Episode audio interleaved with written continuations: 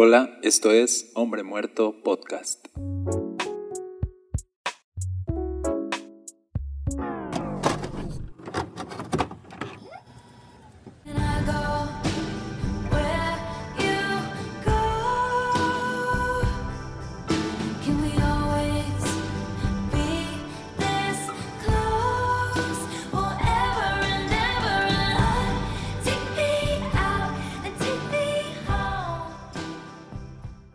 Bienvenidos a Hombre Muerto. Yo soy Daniel Castañeda y hoy estoy con mi esposa. ¿Cómo estás? Muy bien, ¿cómo están todos? Bueno, espero estén bien, porque no me pueden decir, ¿verdad? Pues estamos en esta serie de relaciones y bueno, esperamos poder seguir eh, pues siendo bendición. Tenemos hoy algunas preguntas que vamos a responder y vamos a ver qué sale de esto. ¿Cómo puedo ser mejor pareja? ¿Cómo crecer en Dios juntos? Eh, ¿Cómo enfrentar los conflictos? Y, y vamos a dejar una pregunta extra para. Patreon que es cómo saber si estoy en una relación tóxica. Uf, esa está Entonces, buena. eh, pues también si tú quieres ser parte del contenido exclusivo, te invitamos a suscribirte a Patreon, será de mucha bendición para Así es. nosotros. Y bueno, la primera pregunta es, ¿cómo puedo ser mejor pareja? ¿Qué piensas? Wow, ok. Eh, yo creo que no podemos dar una respuesta así nada más como que la única respuesta que hay, porque la verdad siento que de hecho no hay un secreto para ser la mejor pareja, pero el que podría parecerse un poco más es caminar con Dios, es someterte a Dios. Yo creo que esa es parte importante de, de poder ser una mejor pareja, porque eso te va a hacer una mejor persona. Entonces es buscar a Dios, tener una relación con Dios, tú personal, y pues someterte a tu, a, a la voluntad de Dios, ¿no? Someter tu carne. Así es, y, y justo creo que antes de poder tener una buena relación con tu pareja, tu primer relación es tu relación con Dios. Y si no cuidamos nuestra relación con Dios, que es la primera, nuestra relación con nuestra pareja siempre va a tener sus defectos, sus partes flacas, ¿no? Y creo que si tenemos una relación con Dios real, intensa, eh, una comunicación con Dios, o sea, ahí va a partir todo. O sea, pienso, si tú tienes buena comunicación con Dios, pues vas a tener mejor comunicación con tu pareja. Si tienes una amistad con Dios, vas a tener una mejor amistad Wow. sí. con tu pareja. Entonces, a veces estamos intentando ser mejor pareja sin cuidar nuestra relación con Dios y- no va a funcionar. Ujú. Y de hecho ahorita decías eh, de andar en la carne y justamente eso es, eso es lo que yo pensaba porque la Biblia dice en Gálatas 5:16, dice, dejen que el Espíritu Santo los guíe en la vida. Entonces no se dejarán llevar por los impulsos de la naturaleza pecaminosa. En otra versión justamente dice como sean guiados por el Espíritu y no anden en los deseos de la carne. Y creo que esta es la clave. Hace mucho yo escuché a una pareja de pastores que, que decían esto y se me quedó muy, muy grabado porque decían que la verdad, si una pareja anda en la carne, o sea, no va a funcionar. Por más que, por más que busque, por más que tome terapias, por más que, no sé, eh, trabajen en su relación de muchas formas, pero si andas en la carne, o sea, si no te sometes al Espíritu Santo, eh, no va a funcionar. Nada, ninguna buena idea va a ser buena ni efectiva si andamos en la carne. Entonces creo que andar en la carne, pues es dejarse llevar por nuestros impulsos, es eh, no dejar que el Espíritu Santo nos gobierne, no someternos a lo que dice la Biblia. Y creo que es bien fácil pensar, si yo me someto a Dios, pues voy a ser una persona más, más fácil, ¿no? Y es lo que nos enseña Dios, o sea, al final nos llama a vivir una vida en el Espíritu. Entonces, una vida en el Espíritu es una vida que es plena totalmente en todos los aspectos de tu vida. Entonces, yo siento que si estás viviendo en la carne, o sea, no estás explotando, yo creo que las bendiciones que Dios quiere derramar sobre tu matrimonio, sobre tu, tu noviazgo, lo que Dios quiera, ¿no? Entonces sí siento que el vivir una vida sometiendo todos los días tu carne, tu carne, tu carne, pues va a hacer que al final Dios brille en ti y seas una luz en tu matrimonio o en tu noviazgo, ¿no? Así es. Y, y creo que si ser mejor pareja tiene que ver con ser mejor cristiano, ¿no? Mm, Entonces nos llevaría a la pregunta dos fácilmente, que es, pues, ¿cómo crecemos entonces en Dios juntos? Wow. ¿Cómo podemos crecer en Dios? Y bueno, no sé, ¿qué piensas? ¿Cómo crecer en Dios? Bueno, yo creo que es bien importante darnos cuenta de nuestra necesidad de Él. Es lo primero. Darnos cuenta de que sin Él somos terribles personas y vamos destinados al mal. Eso es, creo que reconocer nuestra necesidad. Eso es lo primero para empezar una relación con Dios mucho mejor, más fuerte. Y ya después de ahí yo creo que viene una vida, pues siento que la oración es muy, muy importante. Es Sí. la oración es esto que nos conecta, nos despierta. La oración nos despierta de este mundo, ¿no? Sí. Entonces siento que el estar orando es reconocer también que nos hace falta su ayuda todos los días de nuestra vida, en cada aspecto, en cada decisión. Y una vez que tú oras, empiezas a orar por ti, Dios te empieza a cambiar, pero al mismo tiempo te hace ver que te hace falta, ¿no? Que tienes que cambiar por amor a tu pareja, ¿no? ¿Qué, aspectos dice aquí? No, esto está mal, yo creo que tienes que mejorar, hey, necesitas mi ayuda y para eso estoy.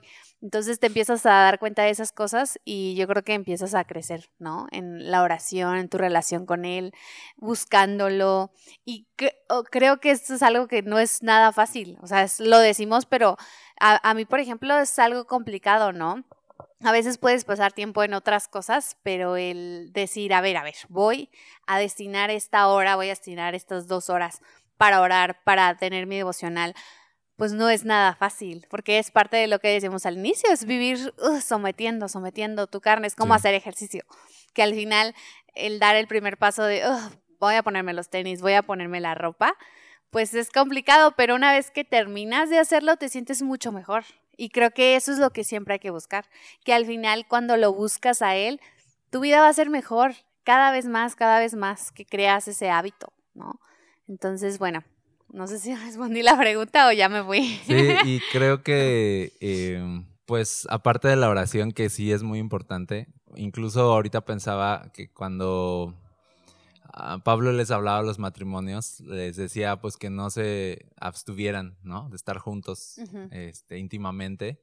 Dice, a menos que se Ajá. pongan de acuerdo para orar, Sí. ¿no? O sea, como de, de hacer un espacio a la oración. O sea, como Sí. que diciendo, no, no es solo la parte íntima, no es solo la parte afectiva, no es solo los detalles, no es solo el, las palabras afectivas o, no sé, tantas cosas que pueden construir tu, tu Los relación. lenguajes del amor. Ajá. Sino, hey, haz un espacio también. O sea, lo más importante que es la oración. O sea, yo creo que si, si sacamos la oración de la relación, la oración es como, pues, un- eh, no echarle agua a, la- a una planta, ¿no? Y, con el tiempo se Se va a ir seca. secando, va a ser más difícil. O sea, no digo que la relación se vaya a acabar, pero sí pienso que va a ser más difícil llevarla, ¿no? Así como puede haber tantas eh, re- relaciones que duran y, y a través de los años siguen juntos, pero no significa que sean plenos, ¿no? Mm. Y puede ser que simplemente digas, eh, no tienen una vida de oración, pero ahí la van llevando y se van soportando. Y creo que eso no es el plan de Dios para un matrimonio, No, una no. relación, sino es que Dios pueda traer vida a tu relación, que pueda traer plenitud a tu relación, que la puedas disfrutar, que puedas darle gloria a Dios por tu pareja, ¿no? Que puedas ser feliz también. O sea, es parte del diseño de Dios para un matrimonio, es que el matrimonio te dé felicidad. Sí. Y tú tienes que ver, si mi matrimonio no me da felicidad, entonces mi matrimonio no está honrando a Dios. ¿Por qué? Porque Dios diseñó el matrimonio para que seamos felices. Y yo sé que a veces se dice, este, no, no me caso para ser feliz. Y ya sé, ese es otro tema, o sea, como, y solo para aclararlo, porque van a decir, no, no, no, no. Ok.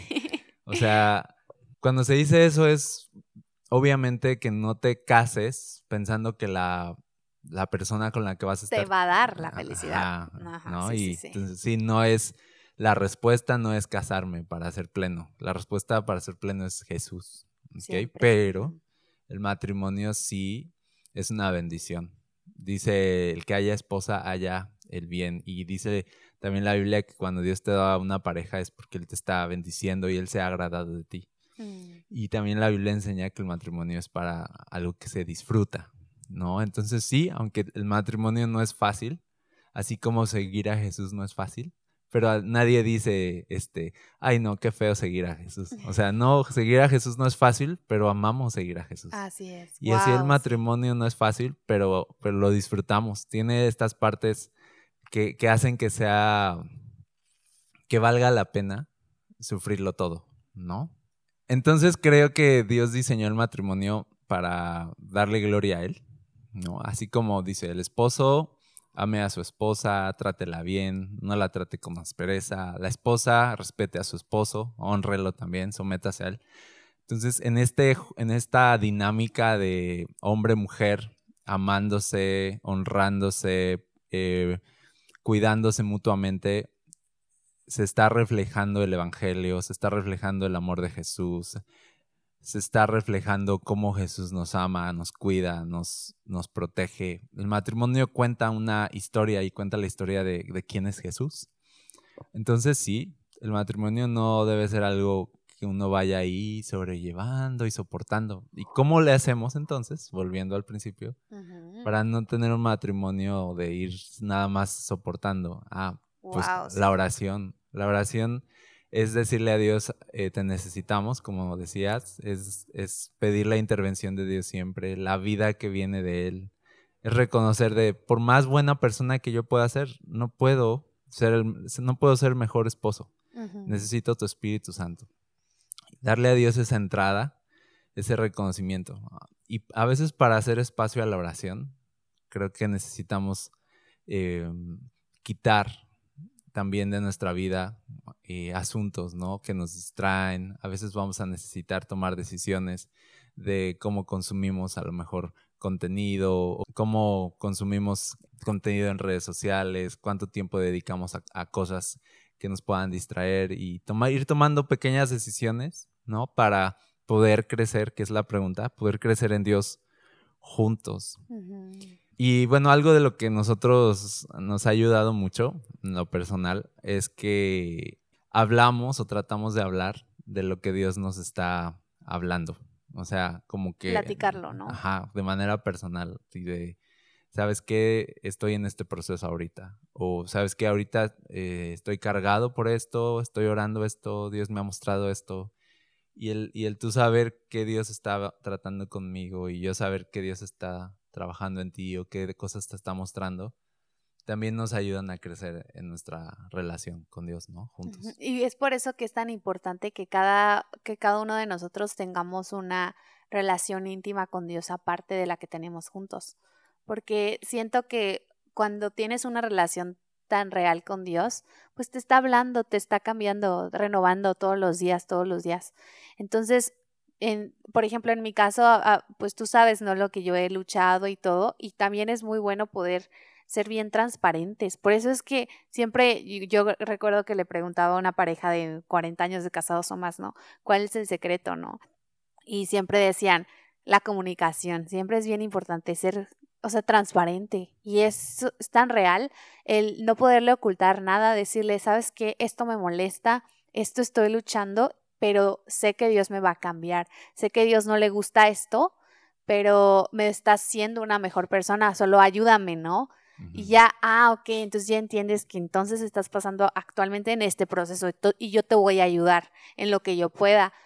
Pero nunca nos vamos a poder ayudar o, o el decir, ah, si tú tienes una relación, mi esposo, fuerte con Dios, ya la hicimos, ¿no? Sí, no. No, aquí es cada quien tiene que tener su relación y, y eso es lo que también hace a una, a una pareja mucho más fuerte. Y de hecho, el tener una relación con Dios eh, personal nos va a ayudar a enfrentar los conflictos. Y esa es la tercera pregunta, o sea, ¿cómo podemos enfrentar los conflictos? Y otra vez, si andamos en la carne, si no nos sometemos a Dios, si no estamos leyendo la Biblia, si no estamos buscando el Espíritu Santo, obviamente va a haber conflictos en el matrimonio, pero enfrentarlos carnalmente eh, va, a ser, va a ser terrible, ¿no? En realidad yo, yo te diría que, que un conflicto tratado de manera carnal no, no se está resolviendo nunca. Wow. Solo se sí. está sobrellevando y haciendo más grande.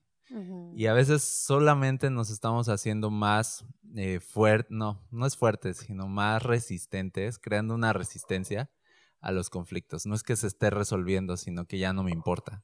Y es que cuando hay conflictos, eh, eso es lo terrible, porque un poco de levadura le da toda la masa. Y tantito hay algo atorado, algo, o sea, empieza a cambiar en la relación, o sea, Sí. es em- es súper real eso, o sea, nosotros lo hemos vivido, que de repente cosas que no se hablaron, ya empieza a cambiar la atmósfera en, en el hogar, ¿no? O sea, y por eso es bien importante detectarlo y pedirle ayuda a Dios y hablarlo, ¿no? En los conflictos. ¿no? Sí, y entonces al, al responder a esta pregunta, quizá podríamos decir, ¿cómo enfrentar los conflictos? Y lo primero es, eh, enfrenta los conflictos. sí. Es muy fuerte esto. O es muy inteligente, baby. Sácalos, o sea, porque a veces el primer error es Guardarlo. guardarlos, no hablar de ellos. Y sabes qué, te interrumpo ahí porque iba a decir algo. Como mujeres tenemos esto de, es que él tiene que saber que yo, esto del año pasado que me acordé, me afectó muchísimo y por eso estoy enojada. Entonces él tiene que saberlo como, si, Adivinar. ah, como si sí, fueras sí. un adivino. Y yo creo que esto, bueno, al menos a mí me ayudó el, el poder vivir con hombres, mi hermano, mi papá. O sea, te ayuda a darte cuenta que somos bien diferentes, bien distintos. Y a veces los hombres, la, la, la, están pensando en otro rollo en Ujú. americano, en que no sé qué. No, o sea, no sé, cosas En tacos. en tacos, claro. y, y de repente nosotras, pues tenemos otro tipo de mentalidad. Sí, o de- a veces nos sentimos por cosas que, pues no. Entonces creo que aquí, muy importante, mujeres, le digo a todas las mujeres, es poder hablarlo y decir, ¿sabes qué me pasa esto? Porque ahí les va un, un, un dato. Los hombres nunca, la mayor parte del tiempo, van a saber qué te pasa, tienes que decirlo. Ajá. Así como nosotros no sabemos todo el tiempo qué les pasa por la cabeza, creo que también es un pensamiento un poco, no sé, narcisista el decir, todo se trata de mí, él tiene que saber todo lo que me está pasando, cuando no, E interpretar te- todo. Interpretar, tú te tienes que abrir, poder decir esto me molestó, cámbialo. Oye, ¿sabes qué? Y te, aquí está una solución. ¿Qué te parece si en lugar de hablarme así, me hablas así? ¿No? Ejemplo. Sí, y es muy real, la verdad, este, en la película de Intensamente cuando Ah. están ahí Sí. con su hija y hay un conflicto y el papá está pensando en, en En una fútbol. jugada. sí. En Una jugada es muy real. O sea, a veces estamos pensando en una jugada. Y- Jugada de americano, claro. Claro. En un pase, en, un- en una gran recepción, este, en un touchdown, en un gol, ¿no? Sí. Este, es muy real. O sea, podemos, los hombres podemos ser muy simples. Por lo regular, los hombres vamos a tener esta capacidad que yo creo que es dada por Dios, puesto que tenemos un cargo de líderes de cabeza en el hogar y Dios nos ha dado un carácter más, más mm, simple en muchos sentidos. O sea, a los que estamos obviamente pues, más sometidos a Cristo se les puede notar más.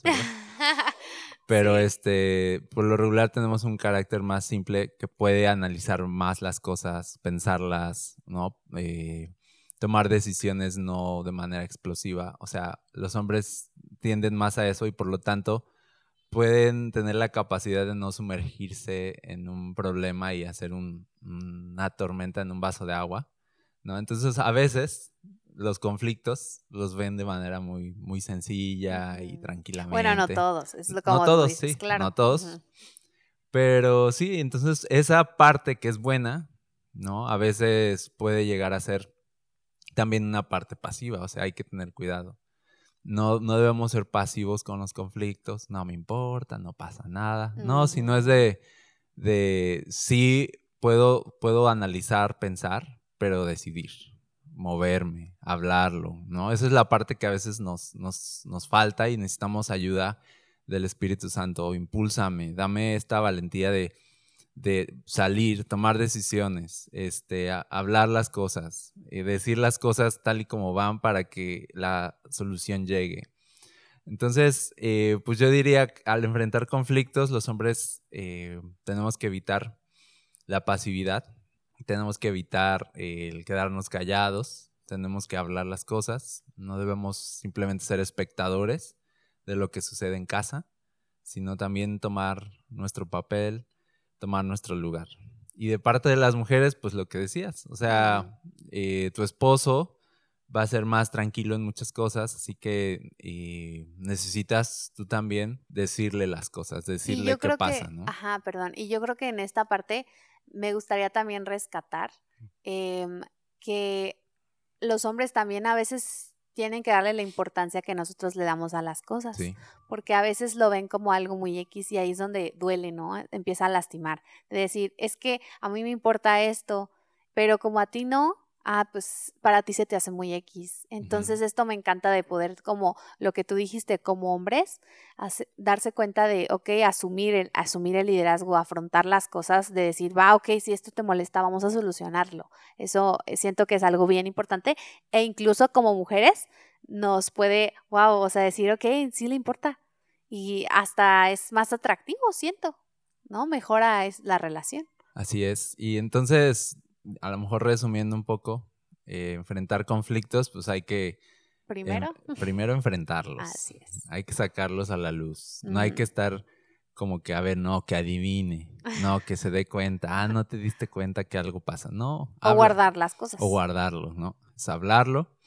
Cada quien debe asumir su rol y poner de su parte para el que, para el, que el conflicto se resuelva. El hombre, como dices, tiene que interesarse. A veces debe dejar la pasividad y darle importancia a las cosas que sí importan. Em, y bueno, también creo que debemos pensar mucho en, en el carácter de Cristo. O sea, ese carácter paciente, eh, perdonador.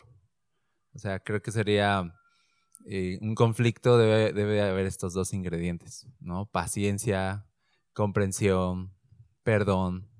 Y siempre un conflicto, para que, digamos, quede bien resuelto, debe tener este ingrediente de, al final, si me afectó, si me dolió, debe haber este ingrediente de, de perdón y de seguir adelante, ¿no?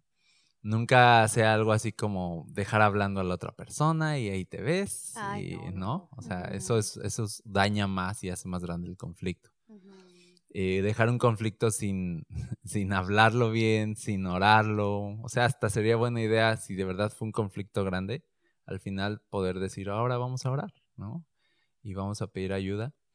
A nosotros nos ha pasado algunas veces, o sea, de, de plano no está bien atorado un asunto y entonces ni podemos decir nada, entonces hemos orado primero y Dios nos ha ayudado a desatorar las cosas. Entonces, Y Dios lo hace, porque yo creo que se da cuenta así hasta decir, decir, ay, qué tiernos, porque no lo pueden resolver, pero hey, aquí estoy yo, aquí está papá, yo lo puedo resolver, ¿no? así es. Y es bien bonito darte cuenta de Dios, en verdad no puedo en, en casos extremos, claro, ¿no? Y, y poder orar, clamar juntos y de repente sientes, wow, que la luz empieza a alumbrar toda la oscuridad. Así es. Ahora, es muy importante, esto lo mencioné eh, en uno de los mensajes eh, de, domingo, no sé si dos domingos atrás, pero mencionaba que es, que es muy importante no hablar mal de tu pareja con otra persona. sí, eso me Nunca. encantó. O sea, eso es regla así. Oro. No, o sea, no puedes darte ese, ese permiso jamás. No, no, como Jamás. O sea, nunca hables mal de tu pareja con otra persona. No, es que es mi amiga y, y ¿con quién me descargo entonces? No, pues con Dios. Con Dios, corre. O con tu pareja misma. Ah, o sea, sí. ni que tu pareja no pudiera escuchar todo lo torpe que es. O sea, sí. sí, sí lo puede escuchar. O sea, descárgate con él, con ella, con, con Dios. O sea, ahí el- los conflictos del matrimonio se resuelven en, el, matrimonio. wow, sí. Y, y- y- e ir y echar chisme, ir y quejarse, ir y con frustraciones hablar con otra persona, es que mi esposo esto, mi esposo aquello. Yo eso lo he visto muy común. Es creo muy que es muy común y creo que es mucho más común, o al menos me ha tocado, es mucho más común en mujeres. En mujeres, sí, justo iba a decir. hablar eso. mal de su esposo, porque la debilidad de, de la mujer es la deshonra. La verdad. Así como la debilidad del hombre es el, la- el autoritarismo, eh, la debilidad de la mujer es la deshonra. Y, y creo que parte de jugar ese rol de deshonrar y de hacer menos a tu esposo, eh, pues va a consistir en desacreditarlo, burla de algo que hizo, comentas algo que no hizo bien, y puede ser chistoso, pero no es chistoso. Porque lastima Así es. al final. ¿Y qué pasa? Que cuando tú ya hablaste con alguien mal de tu esposo, cuando no importa que tu esposo le eche ganas, sea una gran persona, como tú ya lo etiquetaste con otra persona, quedó atado en tu corazón. Ese, ese, esa percepción que tienes de él. Y nunca lo vas a poder ver con honor, con, con respeto, porque ya lo menospreciaste. ¿Qué tienes que hacer? Arrepentirte. Eh, hablé mal de mi esposo o de mi esposa con otra persona, tengo que arrepentirme, he pecado. No estamos entendiendo la magnitud del pecado que estamos cometiendo. Entonces, es una honra absoluta que nos debemos el uno al otro. Entonces, nunca hables mal de tu pareja con otra persona. Y yo creo que como dices es algo muy de mujeres, el, el- esta necesidad de, de externarlo a alguien más, ¿no? Algo que te desesperó, algo que te molestó, pero sí, o sea, en mi caso yo acepto, a veces sí, de repente se te sale, pero no, no es como con la intención, ¿no? Pero de repente te das cuenta que, hey, lastima, estás deshonrando primero a tu esposo y a Dios. ¿no? O sea, y como mujeres esta deshonra es tan real, esta es como estas ganas, esta necesidad de también tenerlo todo bajo control, ¿no? Todo lo que está sucediendo en mi relación, en mi familia, hey, yo estoy a cargo, ¿no? Cuando ahí súper estás deshonrando el diseño que Dios ya hizo, que es el hombre siendo la cabeza del hogar. Y siento que esto como mujeres, cuando tú dejas eso, esas actitudes carnales, la verdad, y empiezas a dejar que el Espíritu empiece a, controlar tu matrimonio, el Espíritu Santo, todo Dios revelándose, te das cuenta que está bien que eh, los hombres tomen las decisiones a veces o estén en el, tomen el control de las cosas. Esto como mujeres, wow, te empiezas a dar cuenta que me encanta, es bonito, es padre someterse. Como tú enseñaste hace, no sé cuándo fue, que vimos lo de que... el- Como unas dos semanas. también. Ajá, igual. Ah, pues creo que fue la misma predica, ¿no? que mencionabas ahorita. De la rebelión. Ajá, que, que el poder decir mujeres tienen que someterse a su marido y verlo como algo bien y no como algo de, ah, es incómodo, ¿cómo someterme? ¿Yo? ¿Por qué? No, si él no me domina. No, claro que está bien, ¿no? Está bien porque eso también nos va a ayudar a, hey, sométete a Dios en cada aspecto de tu vida. Sí, sum- sumisión es algo bueno. Sí. Sumisión, decíamos, es bendición. Es algo Sumisión bueno, es sí. algo del carácter de Cristo. Así es, exacto. Él nos enseñó cómo se sometió al Padre en todo, aunque él mismo a lo mejor podrías decir, yo soy Jesús, o sea, Sí. a mí nadie, pero él se somete de buena gana al Padre, ¿no? Y, y hay esta sumisión y este, esta relación que funciona y que es buena y, y perfecta, relación padre y, e hijo, es igual, o sea, Dios diseñó el matrimonio así, o sea, el hombre sométase, que haya sumisión en el hombre, porque a veces decimos, ah, ¿por qué yo me someto y él no? Ah, él se somete a Dios. ¿no? Y entonces ahí empieza, la verdad. Yo, yo entiendo que su misión es difícil para la mujer cuando el hombre no se somete a Dios. Sí. Ahí y entiendo y digo, sí, con toda razón, puede ser incómodo someterte a un hombre orgulloso, a un hombre Abusador. abusador que no reconoce sus errores, que no se arrepiente de sus pecados, que no busca a Dios en oración y, que siempre quiere tener la razón en todo y que no admite de ahorita no sé, ahorita no puedo, que no puede ni siquiera a veces llorar y admitir de ah, estoy desesperado. O sea, un hombre así que quiere mantener una fachada autoritaria y abusiva, pues sí es, o sea, yo te diría así de claro, o sea, es muy difícil, es, es doloroso su, sumisión cuando el hombre no se somete. Pero si el hombre es sumiso, de entrada, tiene el carácter sumiso ante Cristo, es, es igual, o sea, la mujer puede tener fácilmente un carácter sumiso ante Dios y ante, ante Cristo mismo también. Sí. Y al final, cuando Dios venga a pedir cuentas, pues va a pasar. O sea, va en ese orden. Adán primero, ¿no? Aunque pasó, la Adán? primera que pecó fue Eva, Sí. el primero que rinde cuentas es el hombre, ¿no? Wow, sí. Entonces, así siempre. de Adán, ¿qué onda? ¿No? Y, y Y de- no vas a quejarte. Es la mujer que me diste eso, ¿para qué me la das? ¿Para qué? entonces yo, yo les diría, hombres, si tú dices, es que mi esposa, este, pues no me respeta, eh, lo que sea, no, no me Grosera, pela. autoritaria. Sí, sí, sí. Controladora, bla, bla, bla. Ah, pues yo te diría, sométete a Cristo. Tú. Sométete a Cristo, sométete a Cristo, sométete a Cristo. Y te voy a decir qué, qué va a pasar aquí. Cristo se va a hacer cargo. Wow. Tú te sometes a Cristo, Cristo va a tratar con tu esposa. Punto. Tú sométete a Cristo. No, no cometes el error de pararte con, con, tu, con machismo y, y tomar ese atajo de intimidación. No.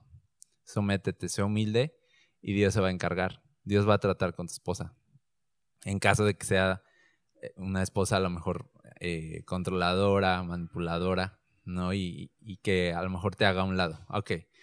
Mujer, ¿qué haces si tu esposo no se somete?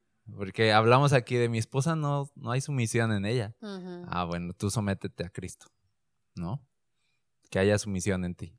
Ahora, mujer, si tu esposo no se somete, ¿qué haces tú? Si no se somete a Cristo. ¿qué haces tú? Lo mismo. Igual tú sométete a Cristo y Dios se va a encargar de tu Wow, esposo. sí. La verdad, eso dice la Biblia. O sea, le dijo, dice Pablo, si tú te casaste con un inconverso, dice, tú sujétate a Cristo, mantente ahí y eso va a santificar a tu, a tu esposo. No lo dejes, dice, no lo dejes, sino sométete a Cristo y Dios se va a encargar. Entonces, creo que la sumisión es algo bueno que hay que buscar en, en una relación. Y así como yo creo que como mujeres, invita a tu esposo, impulsa a tu esposo, ¿no? No, no le restriegues en la cara, ayúdalo.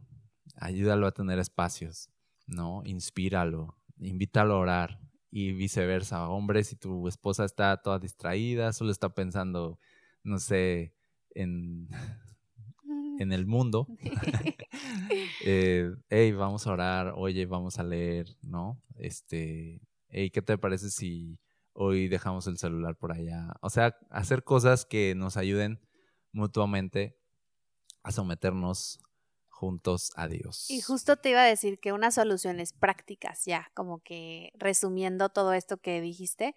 Entonces yo, yo creo que una es, pues lo primero, cada quien con su relación con Dios, o sea, Sí. individual, va. Otra es orar, pero juntos, como matrimonio, que Dios les vaya revelando qué qué está haciendo, qué está cambiando. Como matrimonio es bien importante esas oraciones juntos. Sí. Y, y también darnos cuenta que obviamente el enemigo va a tratar de estar en una guerra todos los días, porque obviamente la oscuridad va a querer que este matrimonio quede destruido para siempre y va a meter cualquier cosa, pero una vez que te das cuenta que estás en guerra, pues te vas a armar y te vas a poner en oración y literal vas a estar defendiendo lo que es tuyo y lo que Dios te ha dado. Entonces es. siento que también estar en oración juntos es súper importante. Así como es también individualmente, que cada, cada uno tenga su relación con Dios, súper bien. Pero también es eso. Y otra cosa es crear estos hábitos juntos. Que no sé, ver alguna prédica, un devocional. Creo que Dios me dijo esto, ¿no? Como apenas me pasó que te estaba contando algo que siento que Dios me estaba revelando. Y ya yo tenía ganas de decirlo y pues te lo digo y tú, ok, y juntos, ¿no? juntos es esto, ok, entonces si Dios nos está diciendo esto, pues vamos, ¿no? Entonces siento que son tres cosas muy importantes, ¿no? Y eso nos va a ayudar a poder, digamos que, ir al mismo ritmo con Dios, al mismo latir. Y eso es muy importante, tener el mismo lenguaje, el mismo entendimiento, el mismo sentir.